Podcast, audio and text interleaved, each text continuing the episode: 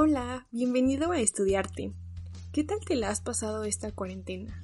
Bueno, sé que en muchos lugares ya ha terminado el confinamiento, pero donde yo estoy pues al menos todavía sigue. Y me gustaría compartir contigo las cosas que he aprendido hasta este momento durante este forzoso encierro, pero también muy sanador. Pues vamos a empezar. Cosas que he aprendido en la cuarentena. Cuando comenzó pues estuvo fácil relativamente porque yo como estudiante la verdad es que una parte de mí sí necesitaba este tiempo, sí quería este tiempo. Claro, no a costa de una enfermedad o una pandemia en este caso, pero sí necesitaba, yo sabía que quería un tiempo en el que pudiera desarrollar muchísimos proyectos que tenía en mente, uno de ellos pues el podcast. Pero ¿sabes qué me pasó? Y esta es la primera cosa con la que voy a iniciar, es lo valioso que es el tiempo. Y no en cuestión de de valioso de que tengas que trabajar muchísimo o desvelarte y descuidar tu físico por llevar a cabo proyectos o por terminarlos. Sé que a veces es necesario, pero el tiempo es un arma de dos filos. Puede estar a tu favor o puede estar en tu contra. Está en tu contra cuando no te organizas, está en tu contra cuando lo desperdicias de formas en las que tú sabes que puedes ser más creativo utilizando ese tiempo. Y está a tu favor el tiempo cuando ni siquiera sientes que pasa. Yo creo que en esos momentos donde decimos, ay, no inventes, ¿en qué momento se pasaron tres horas? Es porque algo estás haciendo bien y porque realmente estás ocupando el tiempo para lo que es. Miren, si hablamos desde un aspecto muy filosófico quizás, es que el tiempo en realidad no existe, ha sido pues un invento por el ser humano para controlar sus actividades, eh, sus horarios, pero en sí no debemos definir, definirnos por él. Hay que dejarnos, hay que soltarnos ante la vida, aunque suene muy filosófico como digo, hay que soltarnos y dejar fluir nuestras actividades en cuanto a lo que debemos hacer y tomarnos de la mano del tiempo, más bien no volvernos un esclavo del tiempo he aprendido también otra cosa súper importante, la importancia de las rutinas. Pero hablo de rutina en cuestión de, de que es importante tener un horario para levantarse, un horario para dormir, un horario para hacer cosas. Y no estoy diciendo que tenemos que ser don perfecto, don perfecta y súper cuadradísimos con el tiempo. No, no, no. Me refiero a la cuestión de tu cuerpo, cómo cuidas tu cuerpo. Y el cuerpo, pues es literal una máquina que se adapta a todo lo que tú le pongas, a todo lo que le des. En mi caso, pues he aprendido que es importante tener un horario de despertar, pero no por el hecho de decir, ay, ya me quiero despertar rápido, bla, bla, bla. No, sino porque es importante tener un horario en el que tú sepas que puedes comenzar el día tranquilamente, ¿ok? Un horario en el que también puedas, sepas que vas a comenzar a desarrollar tu rutina para dormir.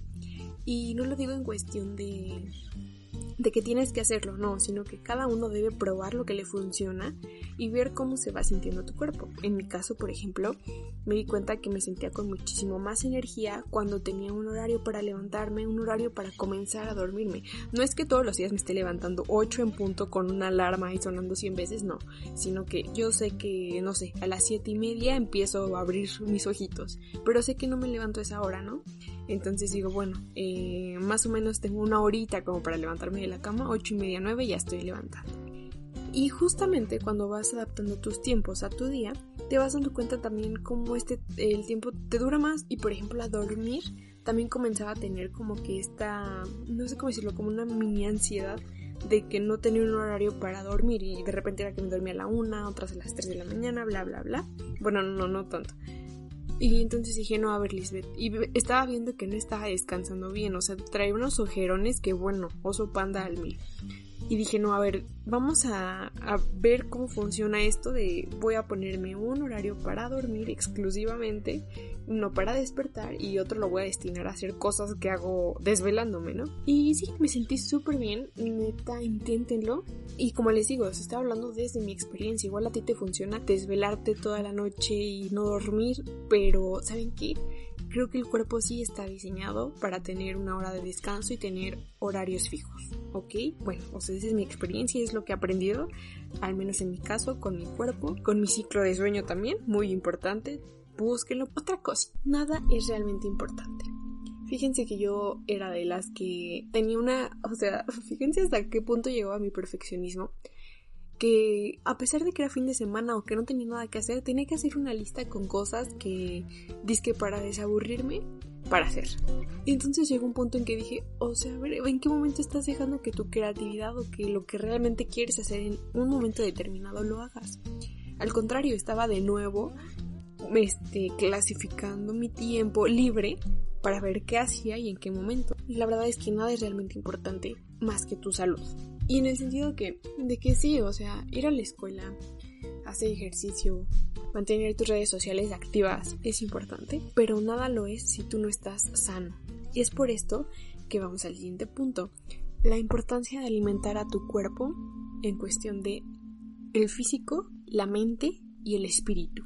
Y esto lo aprendí, fíjense que llevaba tiempo aprendiéndolo, pero en esta cuarentena he aprendido la importancia de llenar nuestra mente, nuestro cerebro de frases positivas, de llenarnos de energía nosotros mismos, de no esperar que alguien externo, no sé, tu mamá, tu papá, tu hermano, te ponga de buenas para tú estar de buenas.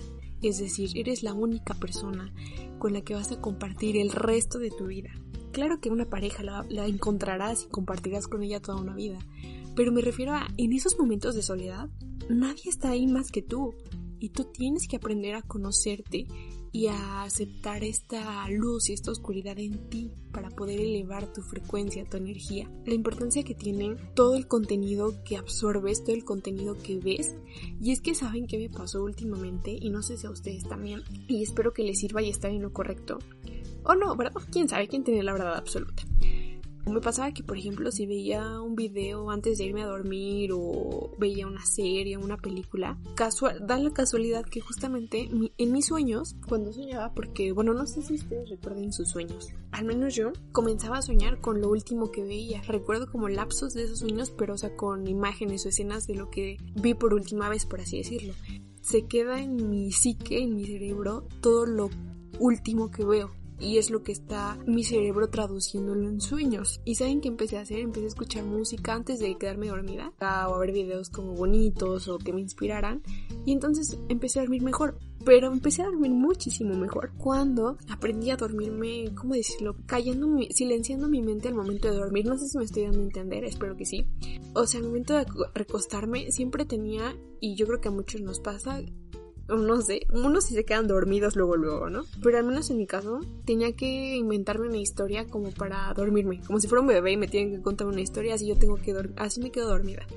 Y entonces decía, a ver, Lisbeth, es que si es lo último que vas a pensar, en lo que vas a estar soñando, ¿por qué no mejor te metes en tu inconsciente y tratas de dormirte?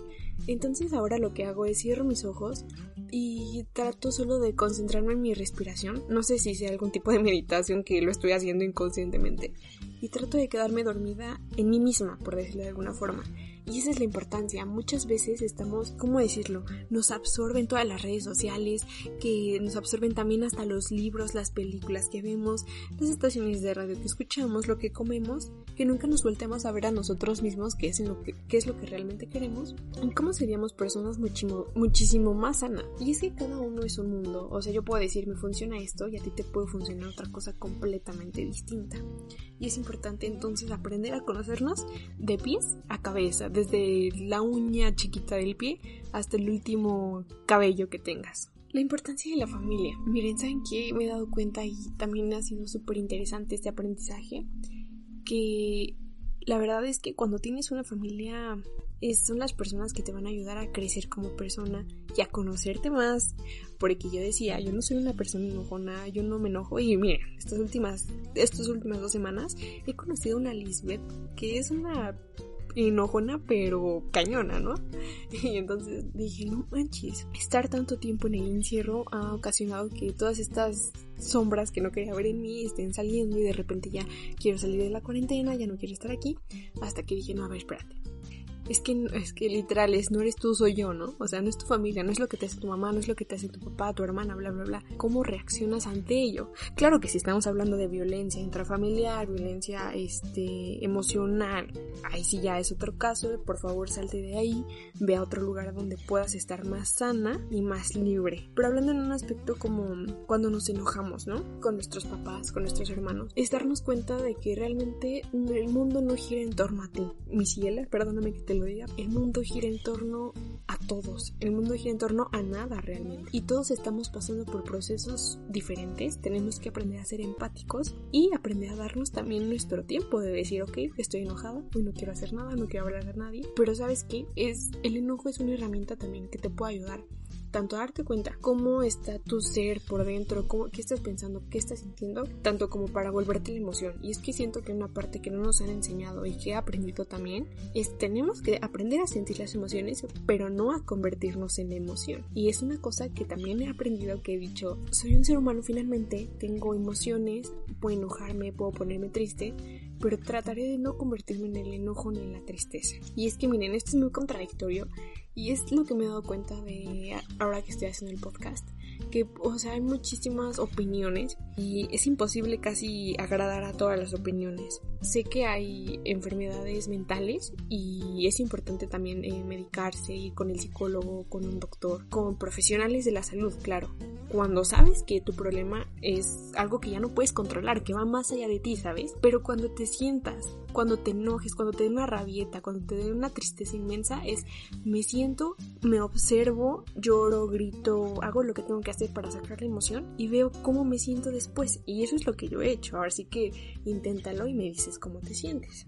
Me doy cuenta de que realmente la rabieta que hice no, no lo valía o o igual y sí tengo razón y entonces aprendo a comunicarme con mi familia, aprendo a comunicarme con mis amigos, con mi pareja, para poder ser más libre y más sano.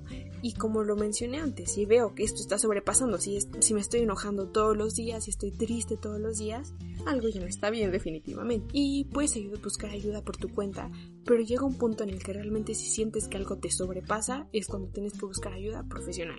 Y claro, y aunque no te sobrepase, si tú sientes que lo necesitas, creo que es súper válido. Una vez me pasó que estaba, quién sabe, estaba en la vocacional, no me acuerdo bien. Decidí ir al psicólogo. O sea, no me sentía tan mal, pero como que, o sea, yo ya no podía solucionar más, por más que platicaba con mis papás o con mis hermanos, solo les seguía dando vueltas al problema. Entonces dije, es que necesito una perspectiva diferente o que no estoy alcanzando a escuchar, ¿no? Y dije, ¿sabes qué? Voy a ir al psicólogo. Y sí, me di cuenta que pues el psicólogo no es para quien está loco quien está enfermo, no, es para todos. O sea, la opinión de un profesional es como de, wow. Y, y después de ahí logré saltar ese, ese pequeño bache y seguí adelante con mi vida. La verdad es que fue algo muy... Fue poco tiempo el que fui, pero muy sanador.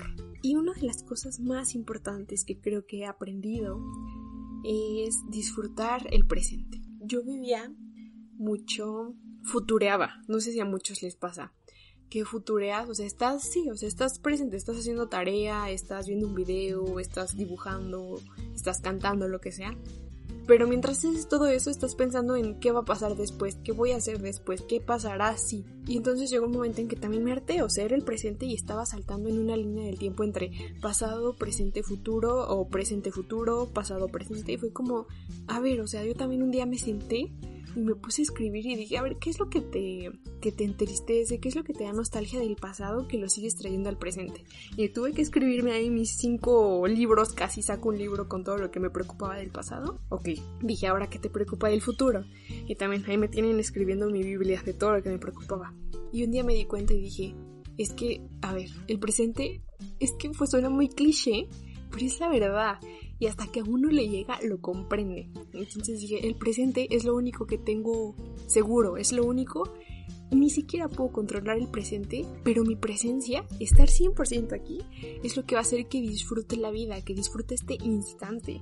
El futuro, claro que podemos prever un poco el futuro, pero realmente de qué nos sirve? Preocuparte en el presente te va a servir para tu futuro o por qué no vivir un día a la vez. Y entonces mi frase de, de esta cuarentena ha sido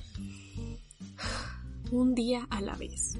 Si por ahora no tengo cosas en las que deba preocuparme, porque sigo a fuerzas llevando mi mente al futuro, entonces me mantuve en el presente y me di cuenta de cuán agradecida y cuán valiosa es la vida de cada uno de nosotros.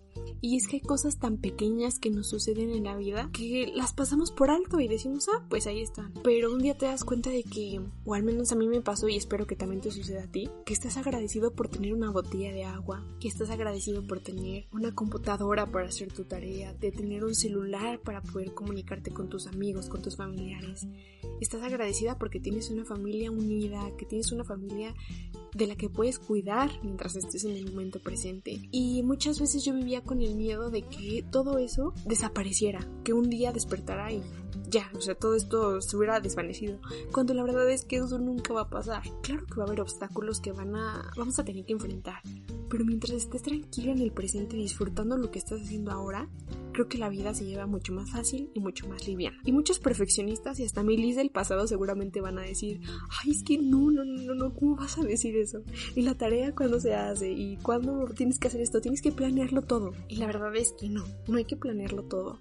Cuando vivimos un día a la vez y dejamos que la vida se muestre ante nosotros como venga, sin tratar de controlarla, es cuando vienen cosas súper padrísimas y que me ha pasado y que he aprendido la importancia de vivir en él. Este presente, eh, cada segundo tienes que ser consciente de lo que haces, de cómo respiras, de qué estás caminando, qué estás comiendo, disfrutar la comida, disfrutar de una bonita vista de la lluvia. Que de hecho me estoy apurando porque acabo de ver la ventana y a llover y no queremos que nos corte el, episodio. Pero no importa si se escucha de fondo la lluvia es parte de este presente. Y muchas gracias por acompañarme en otro episodio. Los quiero, cuídense muchísimo. Te mando un fuerte abrazo. Que todo, todo por lo que estés pasando siempre sea para un bien mayor, del que quizás no nos damos cuenta, pero en un futuro puedas saber el por qué estás pasando por esta situación. Les mando un beso, un saludo a todos y adiós. Bye.